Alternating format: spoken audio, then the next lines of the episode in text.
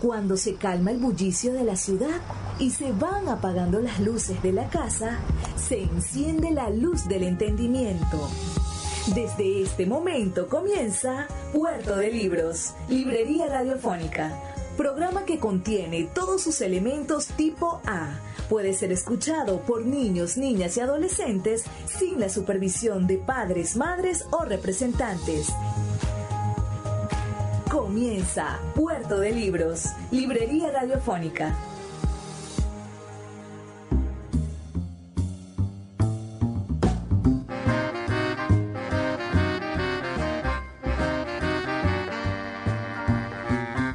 Bienvenidos a Puerto de Libros, Librería Radiofónica, este espacio que hacemos para ustedes con tantísimo cariño todos los días de lunes a viernes de 9 a 10 de la noche por la señal del 88.1 Radio Fe y Alegría de Maracaibo. Les habla Luis Peroso Cervantes, quien será su guía por este viaje, por este puerto, por este lugar para zarpar al mar de los conocimientos al océano de la imaginación a través de los ríos de los saberes en estas embarcaciones que llamamos libros, embarcaciones mágicas, maravillosas, voladoras, mm, que flotan, que hacen de todos los libros. Hoy en nuestro programa número 57 vamos a tener una noche llena de autores geniales, brillantes autores de nuestra gran literatura. El programa número 57. Puedes escuchar nuestros 56 programas anteriores fácilmente. Solamente debes acceder a nuestra página web radio.puertodelibros.com.be. También nos puedes escuchar en SoundCloud, puedes escucharnos en YouTube y puedes seguirnos en nuestras redes sociales arroba librería radio. Y vamos a estar trabajando en nuestra sección en páginas zulianas con el poeta César David Rincón. En nuestra sección Cada día un libro estaremos leyendo al poeta Walt Whitman y en nuestra sección La voz del autor escucharemos dos cuentos brillantes, geniales del gran autor dominicano Juan Bosch. Páginas Zulianas en Puerto de Libros, Librería Radiofónica por Radio Fe y Alegría, con todas las voces.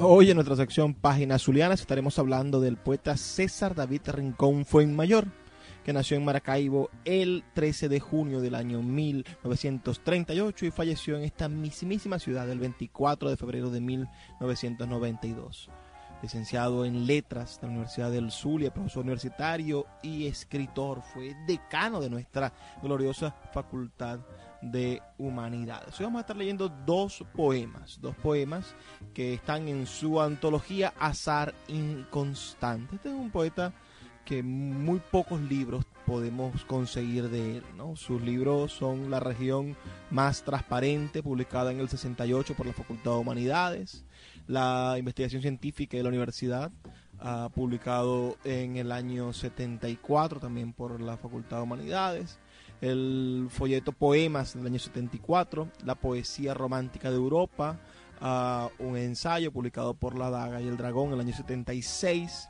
El viento solo vino a viajar, un poemario publicado por Monte Ávila Editores en el año 1982, Utensilios del Anhelo, ediciones del Banco Occidental de Descuento del año 82, Azar Inconstante, esta antología que tenemos en la mano, y la poesía completa de César David Rincón, publicada por la Gobernación del Estado Sur en el año 1992 tras su muerte. Después se publicó La Luna de las Demoliciones en el año 1993, un texto ya póstumo del poeta César David Rincón. Con ustedes estos dos textos que aparecen en el libro Azar Inconstante su antología publicada por Monte Ávila Editores. Un viajero risueño que triunfa sobre las mañanas, a Ramón Palomares. Viajero risueño que triunfa sobre las mañanas y sabes robar fulgor a las últimas estrellas. No olvides nunca el limpio anhelo, las claridades en las copas del cielo donde danza el mediodía como la orquídea blanca de los pájaros jumí en el pelo de tu padre. Jinete celeste, hurguemos lentitud en los ijares, hasta que sobrevenga la caída del reino. Haz a la luz tu grito de náufrago y enciende tu flor, pues comienza la guerra de espadas, y cuál de entre ellas la más flamígera. Tuya es, hermano, la espada de diamante. Tu linaje de vieja sabiduría bordará el honor sobre estos campos de humildes antepasados.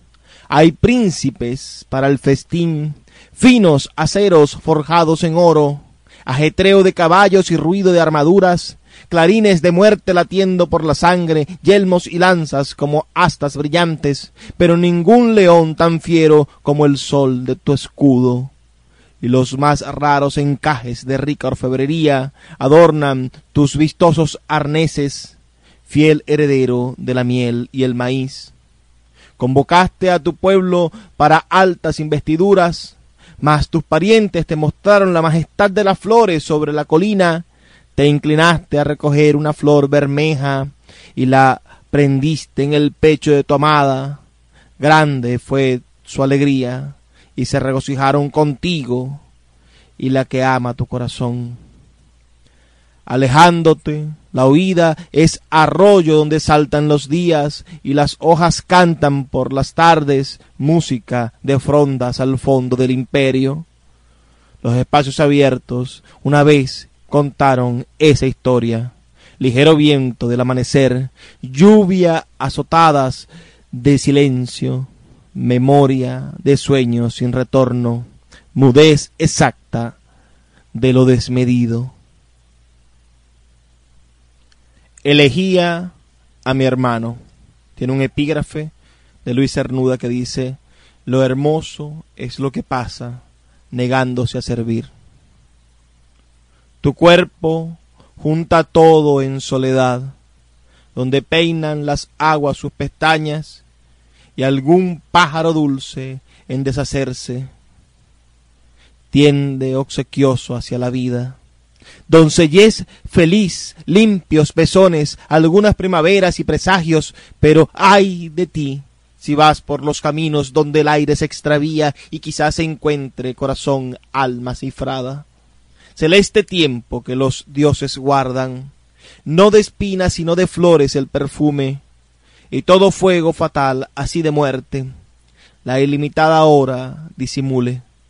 Caídos lutos den azar al paraíso y el anhelo terrible de los ángeles haga reposo ardiente del deseo. Suene con paz al toque de difuntos, don ofrecido del silencio, asombro de las hadas, hábito heredado de los dioses. Qué ávida luz desliza el infinito, qué fuego interior entrega la memoria, umbral extraño, avive su final y este fuego siga, el goce de celebrar los árboles, clara espesura de la lluvia. Muchas veces muda la serpiente la esmaltada lisonja de la tierra, sombra irreparable, ardiente melodía, atariada forma interlunar, visibles los celestes bienes, y esa muerte viva de la guitarra, sin llano, ni flaqueza, ni quejido, Solo un cuerpo sin prisa entra al reposo. Tan nobles deudos hacen dulce el cortejo.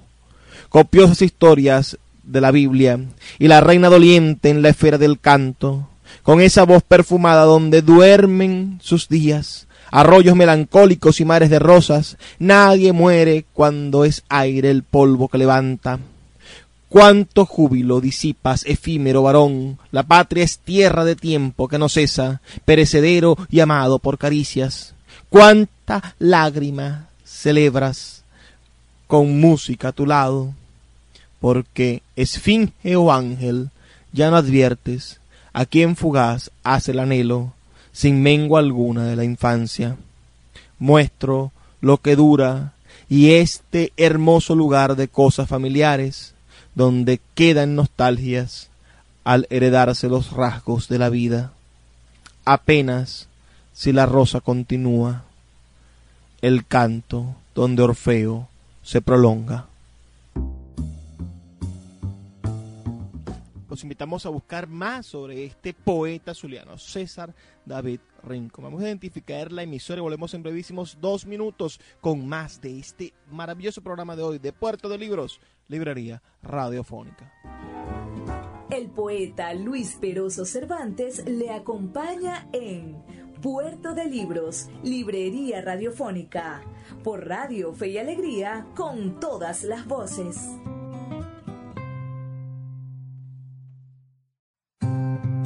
Cada día, un libro. Puerto de Libros, Librería Radiofónica, por Radio Fe y Alegría, con todas las voces.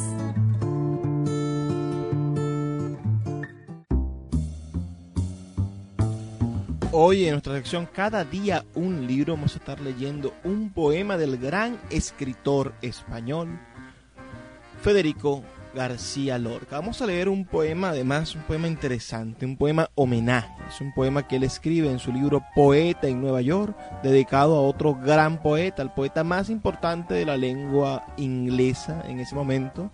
Y bueno, creo que todavía sigue siendo el padre del verso librismo, del verso libre en inglés. Me refiero a el poema Oda a Walt Whitman. Es un poema bellísimo extensísimo, un poema donde se explora la homosexualidad de Walt Whitman, donde se explora el paisaje neoyorquino, donde se explora esa vocación de Whitman por el amor al prójimo, al tercero, más allá del,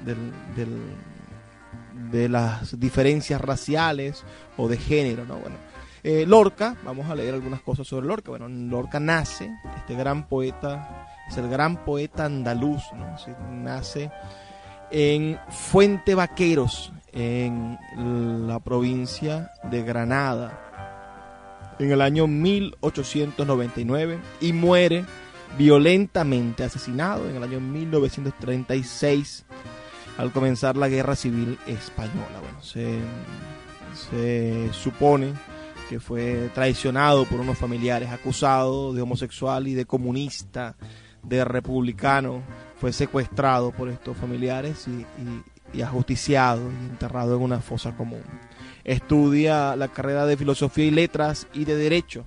En el año 1919 se instala en la Residencia de Estudiantes de Madrid, donde reside hasta 1928. En 1930 hace un viaje a América. Proclamada la República en España, García Lorca funda la, la Barraca, tertulia universitaria que habría de llevar a los pueblos más apartados obras como Fuente Ovejuna de, del gran escritor Lope de Vega o, o el acto de La vida es sueño del gran dramaturgo español Calderón de la Barca, ¿no? Entonces ya García Lorca vivía en el pleno éxito por su libro romancero gitano, esa, esa época de la República Española. Bueno, él era uno de los poetas signados por la historia de la literatura, era reconocido por ese hermosísimo libro romancero gitano que en algún momento le dedicaremos un espacio a, en nuestro programa Puerto de Libros. Obtiene en Madrid un éxito rutilante, ¿no? Por el estreno de su obra bodas de sangre, porque Lorca, además de ser un excelentísimo poeta, era un increíble, un increíble escritor dramático. Podemos recordar esas bodas de sangre, una, una obra de teatro deliciosa, que todos deberíamos también leer, es una historia de amor en el medio de una boda de traiciones. Creo que, que podrían muchos de ustedes disfrutarla, se lee mejor que una novela, que un cuento corto. Entonces esta novela también viajó por todo por toda América, estuvo también en Buenos Aires donde tuvo una excelente una excelente recepción, una temporada teatral entre 1933 y 1934. Estuvo en esas temporadas, ¿no? pronunciando conferencias en toda América y dirigiendo la obra La Dama Boba de Lope de Lope de la Vega. Ah, vamos, vuelve a España en 1934 y Margarita Siur estrena Yerma, su otra gran obra de teatro. Un año después se estrena Doña Rosita la soltera o El lenguaje de las flores y por último la obra La casa de Bernarda Alba, Su última obra teatral fue estrenada póstumamente en Buenos Aires, también por Margarita Sigu. En, esta, en esto que vamos a estar leyendo hoy, bueno, este texto que vamos a estar leyendo hoy, este espacio que vamos a dedicarle al poema Oda a, Oda a Walt Whitman, es un poema que aparece en su libro Poeta en Nueva York. Poeta en Nueva York es un libro que recoge poemas escritos entre 1929 y 1930. Además es el poema, el poemario de la modernidad literaria de García Lorca, donde él demuestra que también es no solamente un hombre que ha rescatado la tradición española en los romanceros, uh, sino que es un poeta moderno que está escribiendo la nueva y futura poesía y lo hace de una manera rutilante. Con ustedes, bueno, vamos a estar ahora leyendo este maravilloso poema, Oda a Walt Whitman. Oda a Walt Whitman. Por Let's River y el Bronx, los muchachos cantaban señalando sus cinturas, como la rueda, el aceite, el cuero y el martillo. Noventa mil mineros sacaban la plata de las rocas y los niños dibujaban escaleras y perspectivas. Pero ninguno se dormía, ninguno quería ser el río, ninguno amaba las hojas grandes y ninguno la lengua azul de la playa. Por el East Rivers y el Kingsburg, los muchachos luchaban con la industria y los judíos vendían al fauno del río la rosa de la circuncisión y el cielo desembocaba por los puentes y los tejados, manadas de bisontes empujadas por el viento pero ninguno se detenía, ninguno quería ser nube, ninguno buscaba los helechos ni las ruedas amarillas del tamboril. Cuando la luna salga, las poleas recorrerán para tumbar el cielo, un límite de agujas cercará la memoria y los ataúdes se llevarán a los que no trabajan. Nueva York de cieno, Nueva York de alambres y de muerte. ¿Qué ángel llevas oculto en las mejillas? ¿Qué voz perfecta dirá las verdades del trigo? ¿Quién el sueño terrible de sus anémonas manchadas? Ni un solo momento, viejo, hermoso Walt Whitman, he dejado de ver tu barba llena de mariposas, ni tus hombros de pan agastados por la luna, ni tus muslos de Apolo virginal, ni tu voz como una columna de ceniza. Anciano hermoso como la niebla, que gemías igual que un pájaro con el sexo atravesado por una aguja, enemigo del sátiro, amigo de la vid y amante de los cuerpos bajo la burda tela, ni un solo momento tu hermosura viril, que en montes de carbón y anuncios y ferrocarriles soñabas ser un río y dormir como un río, como aquel camarada que pondría en tu pecho un pequeño dolor de ignorante leopardo. Ni un solo momento Adán de sangre, macho, hombre solo en el mar, viejo, hermoso Walt porque las azoteas, agrupadas en los bares, saliendo en racimos de las alcantarillas, temblando entre las piernas de los chofers, o girando en las plataformas de ajenjo, los maricas Walt Whitman te soñaban.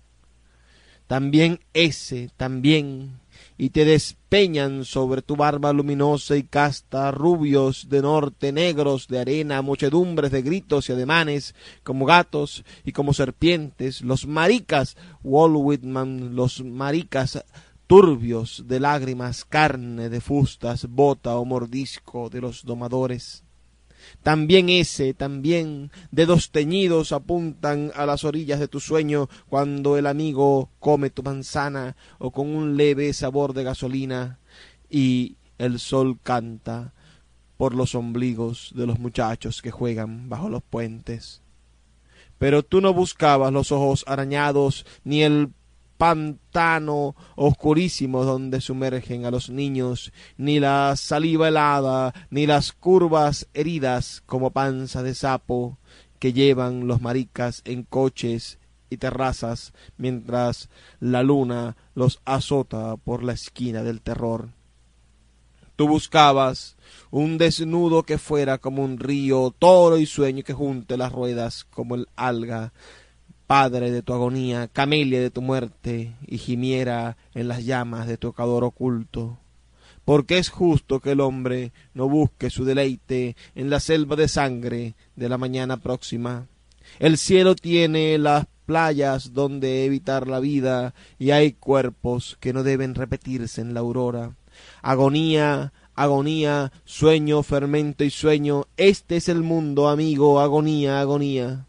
Los muertos se descomponen bajo el reloj de las ciudades, la guerra pasa llorando con un millón de ratas grises, los ricos dan a sus queridas pequeños moribundos iluminados, y la vida no es noble, ni buena, ni sagrada.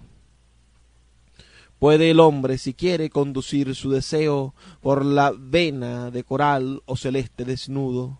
Mañana los amores serán rocas y el tiempo una brisa que viene dormida por las ramas. Por eso no levanto mi voz, viejo Walt Whitman, contra el niño que escribe nombre de niña en su almohada, ni contra el muchacho que se viste de novia en la oscuridad del ropero, ni contra los solitarios de los casinos que beben con asco el agua de la prostitución, ni contra los hombres de mirada verde que aman al hombre y queman sus labios en silencio. Pero sí contra vosotros, maricas de ciudades, de carne tubefacta y pensamiento inmundo, madres de lodo, arpías, enemigos sin sueño del amor que reparte coronas de alegría. Contra vosotros siempre que dais a los muchachos gotas de sucia muerte con amargo veneno. Contra vosotros siempre, farides de Norteamérica, pájaros de La Habana, jotos de México, zarazas de Cádiz, arpíos de Sevilla, cancos de Madrid, floras de Alicante, adelaidas de Portugal, maricas de todo el mundo, asesinos de palomas, esclavos de la mujer, perras de sus tocadores, abiertos en las plazas con fiebre de abanico o emboscada de enyertos paisajes de cicuta.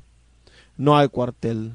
La muerte emana de vuestros ojos y agrupa flores grises en la orilla del cieno. No hay cuartel alerta que los confundidos, los puros, los clásicos, los señalados, los suplicantes os cierren las puertas de la bacanal.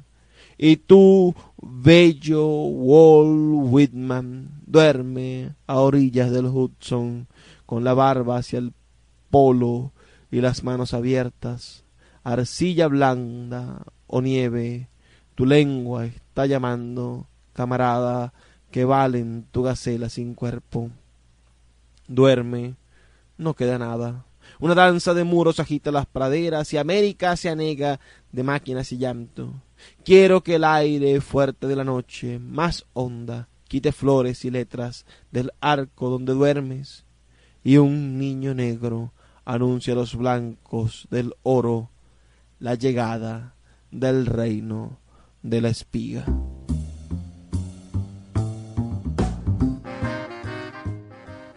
¿Qué les pareció ese maravilloso poema dedicado a Walt Whitman? Déjanoslo saber, escríbenos al 0424 672 3597 o a nuestras redes sociales arroba librería radio en Twitter y en Instagram este feedback es muy importante para nosotros. Necesitamos saber qué estamos haciendo, si les gusta lo que estamos haciendo y qué tipo de propuesta les gustaría que lleváramos aquí en su puerto de libros, librería radiofónica. Vamos a identificar la emisora y volvemos en brevísimos dos minutos con más de este puerto de alegría, de libros, de embarcaciones maravillosas y de futuro.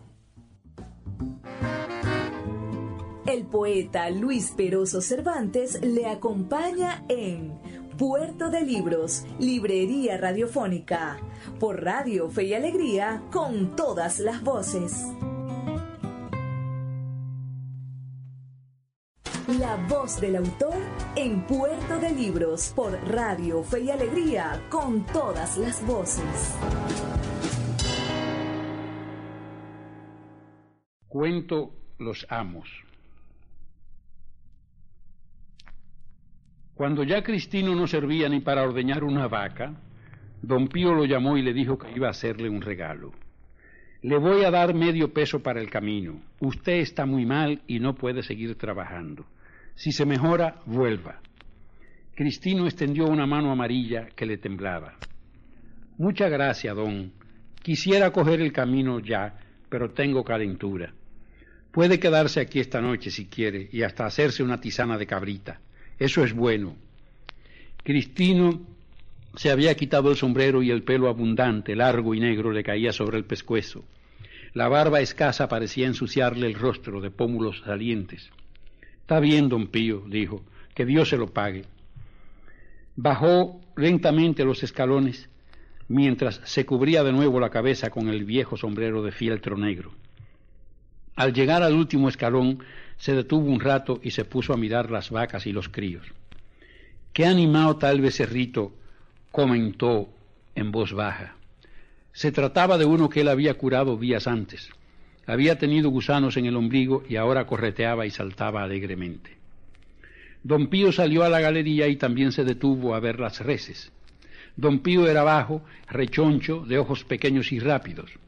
Cristino tenía tres años trabajando con él. Le pagaba un peso semanal por el ordeño que se hacía de madrugada, las atenciones de la casa y el cuido de los terneros. Le había salido trabajador y tranquilo aquel hombre, pero había enfermado y don Pío no quería mantener gente enferma en su casa. Don Pío tendió la vista. A la distancia estaban los matorrales que cubrían el paso del arroyo y sobre los matorrales las nubes de mosquitos. Don Pío había mandado poner tela metálica en todas las puertas y ventanas de la casa, pero el rancho de los peones no tenía puertas ni ventanas. No tenía ni siquiera setos. Cristino se movió allá abajo, en el primer escalón, y don Pío quiso hacerle una última recomendación. Cuando llegue a su casa, póngase en cura, Cristino. Ah, sí, cómo no, don, mucha gracia, oyó responder.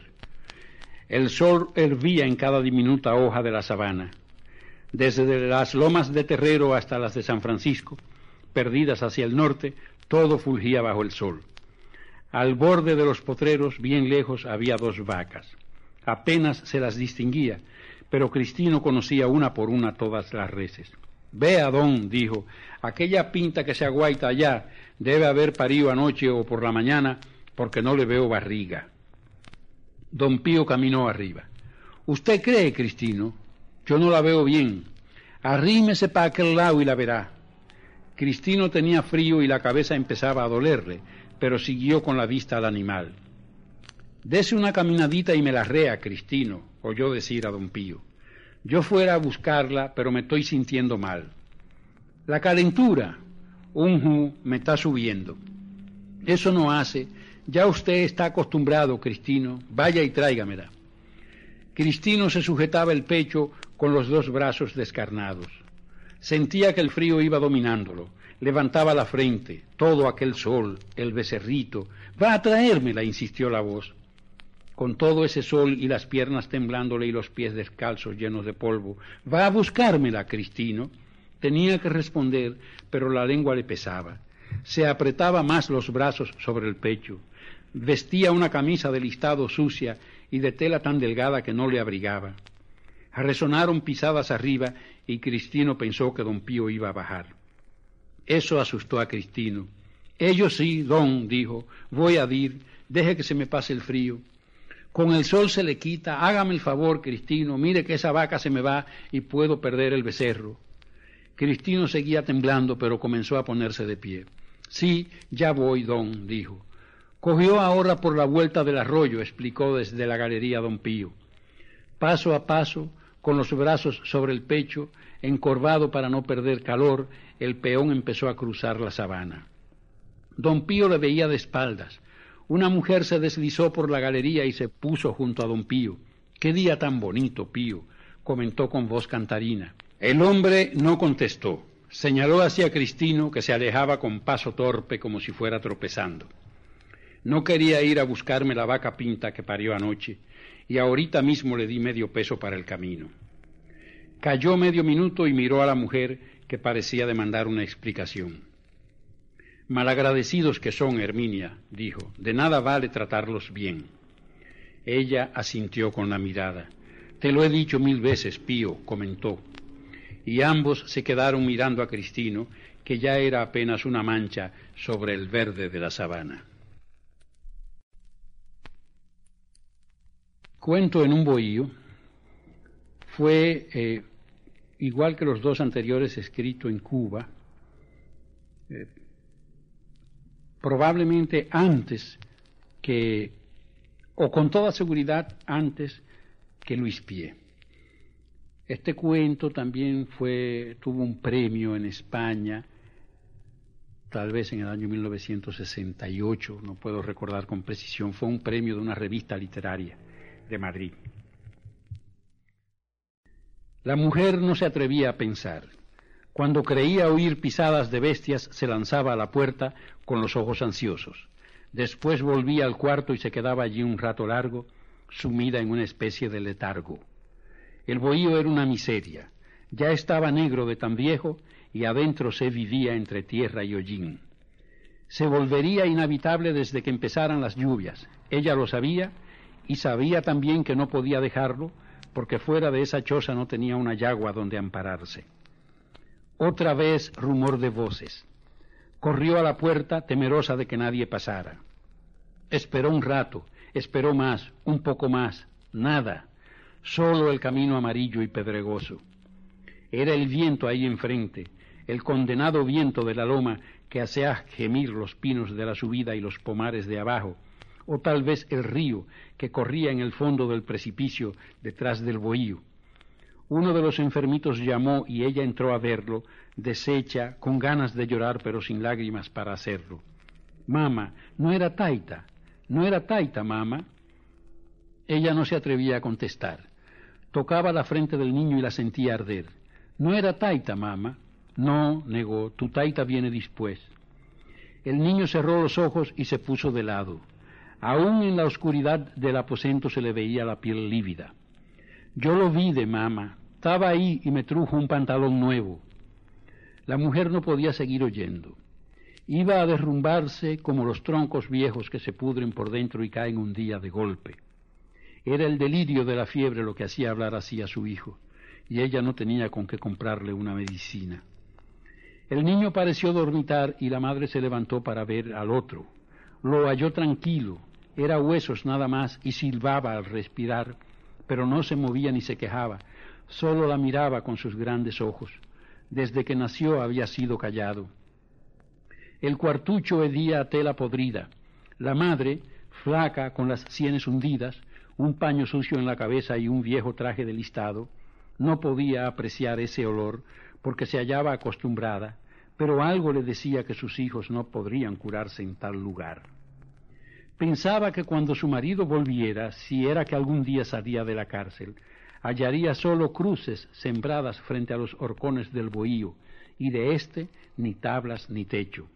Sin comprender por qué, se ponía en el lugar de Tego y sufría. Le dolía imaginar que Teo llegara y nadie saliera a recibirlo.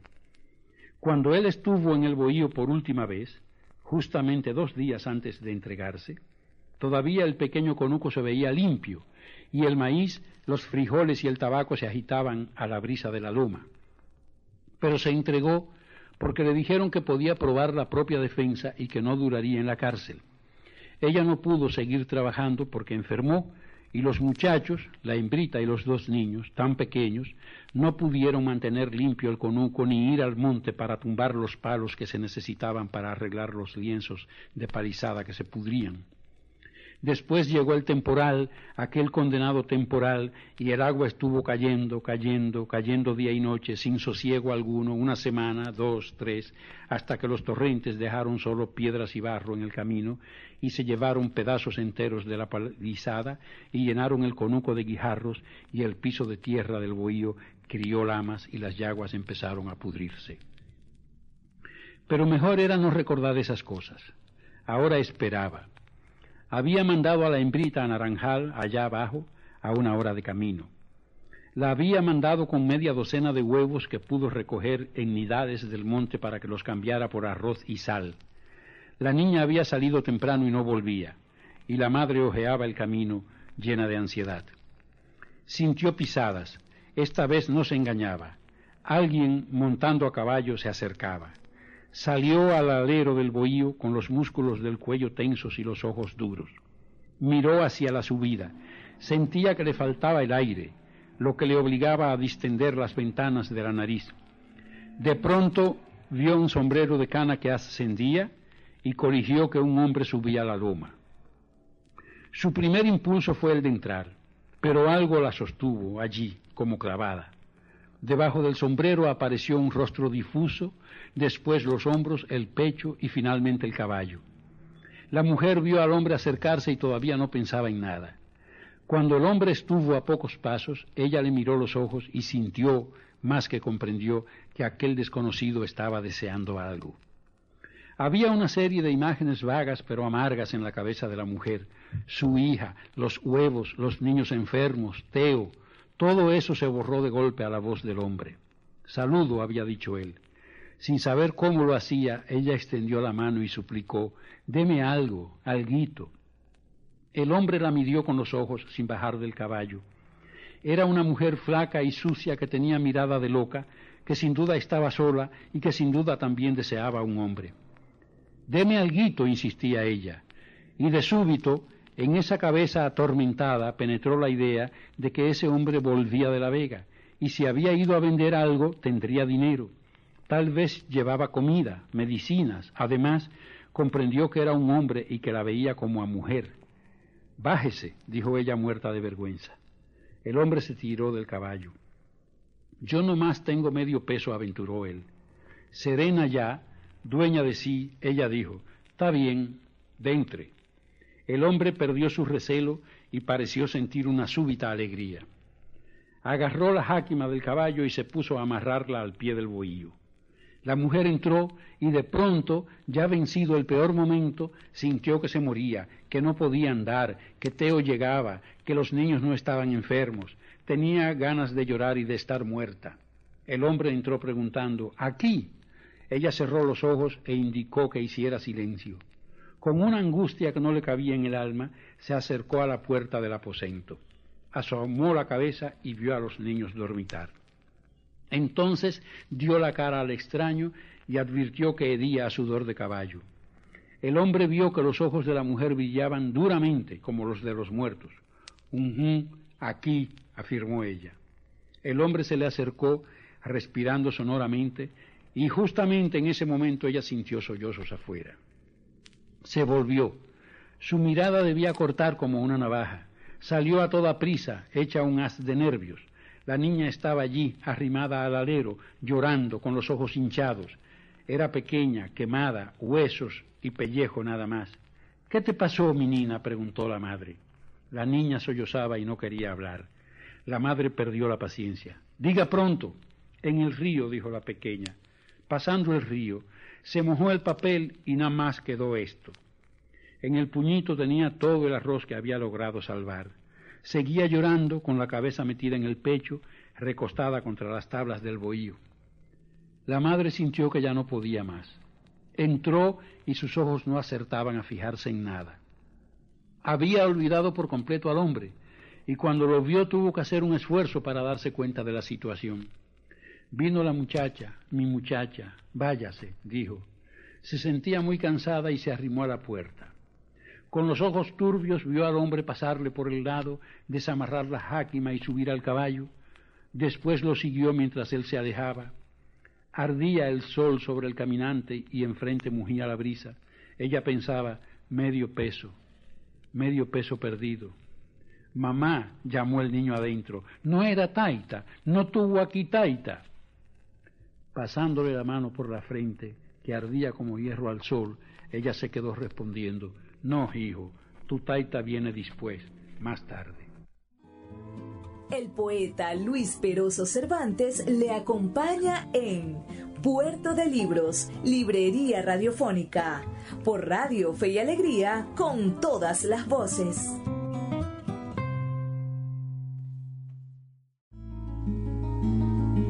Escuchas Puerto de Libros, Librería Radiofónica, por Radio Fe y Alegría, con todas las voces.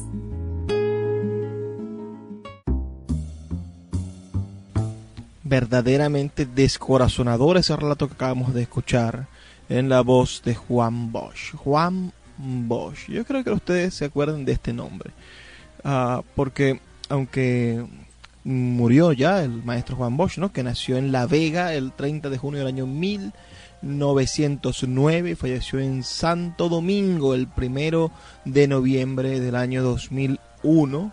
Bueno, el maestro Juan Emilio Bosch Gadiño fue el más importante cuentista, ensayista, novelista, historiador y hasta político de la República Dominicana. Miren, Juan Bosch es el fundador de los dos partidos políticos más importantes de, de República Dominicana. Rompió la historia de, de, República Dominicana en dos. En el año 1939 funda el Partido Revolucionario Dominicano y en el año 1973 funda el Partido de la Liberación Dominicana. Este es un tipo interesantísimo. Nació en una pequeña ciudad llamada La Vega, es hijo de una puertorriqueña de ascendencia española y de un catalán, José Bosch Subirats. es una gente que, que, desde abajo bueno, fue fundando los arraigos de su familia en esa mm, bellísima isla que es República Dominicana. Como escritor es un escritor que busca ciertamente el, el desarrollo de, del, del, del habla popular.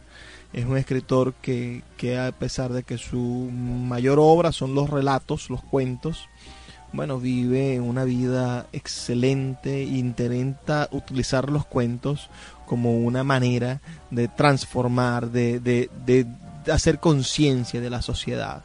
Ese, ese señor Juan Bosch, que falleció, como les dije, el primero de noviembre del año 2001 en Santo Domingo es un tipo excepcional. Fue derrocado en la primera presidencia, cuando, cuando fue candidato, ganó la presidencia.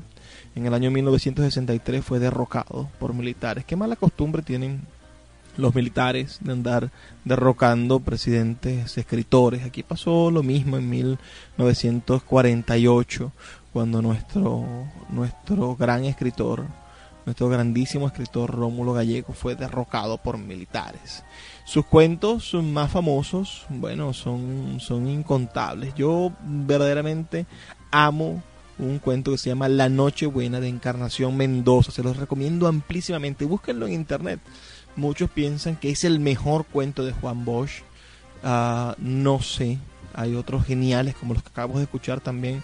Son verdaderamente geniales. Yo quiero que, ustedes busquen esos relatos, busquen más de sus libros, más cuentos escritos en el exilio, cuentos del exilio, uh, cuentos de Navidad, la muchacha de la Guaira, el callejón Pontón, en un bohío este que escuchamos.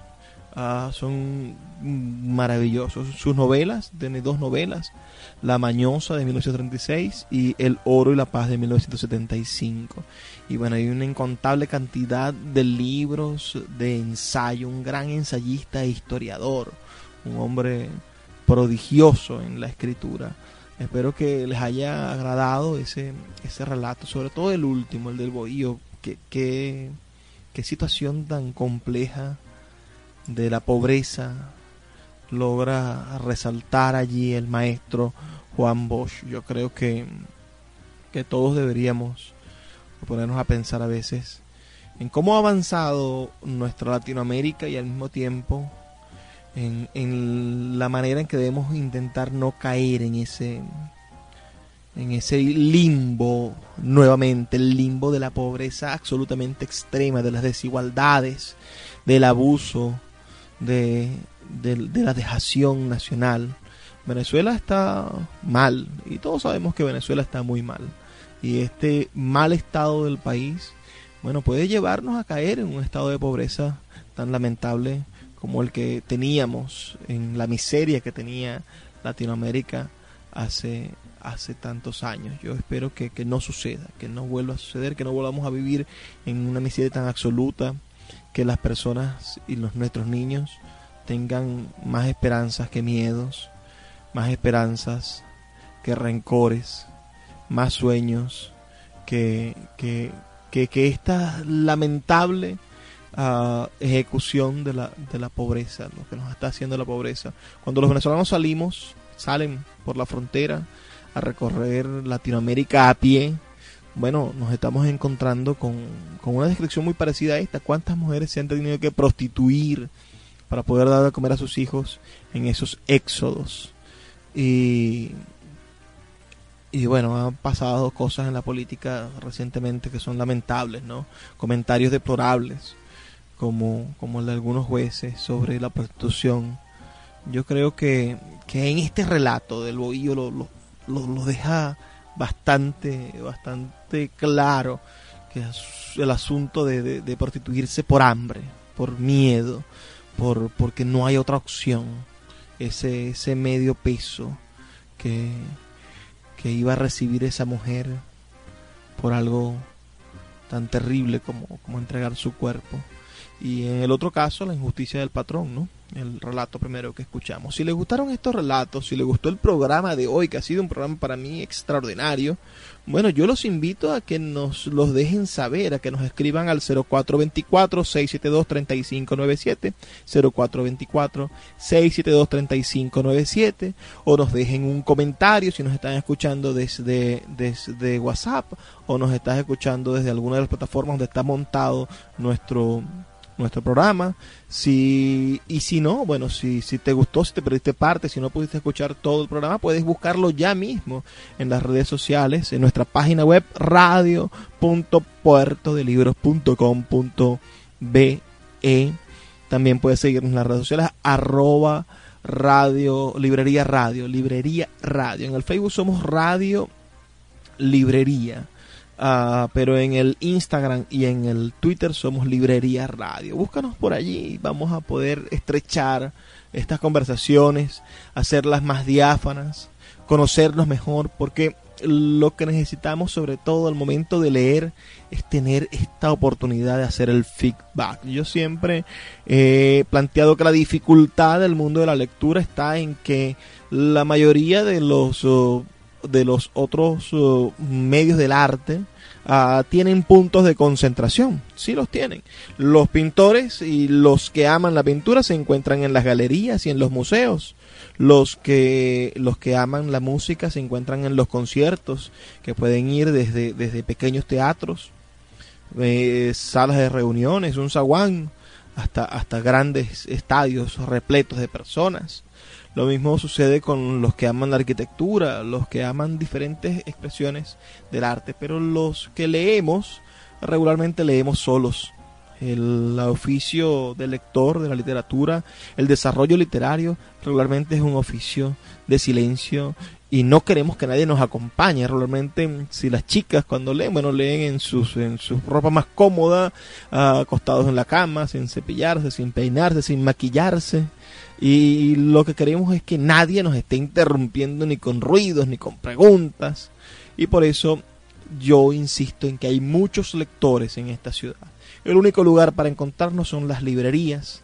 Nuestra librería Puerto de Libros en la Vereda del Lago y ahora esta librería radiofónica. Este espacio para que usted escuche literatura y podamos en privado, porque esto es entre usted y yo, entre tú y yo, uh, en privado hablar de libros, me permitas escucharte y yo quiero exactamente eso, escucharte, que, que, me digas qué te pareció esto que estamos haciendo. ¿Te gustaron los relatos de hoy? ¿Te gustó el programa que hicimos hoy para ti? Bueno, escríbenos al 0424-672-3597 y danos tu impresión, déjanos un comentario, haznos saber de qué manera podemos ir mejorando nuestro programa. Y ya hemos llegado al final de nuestro programa. Como les digo siempre, por favor amigos, sean felices, lean poesía.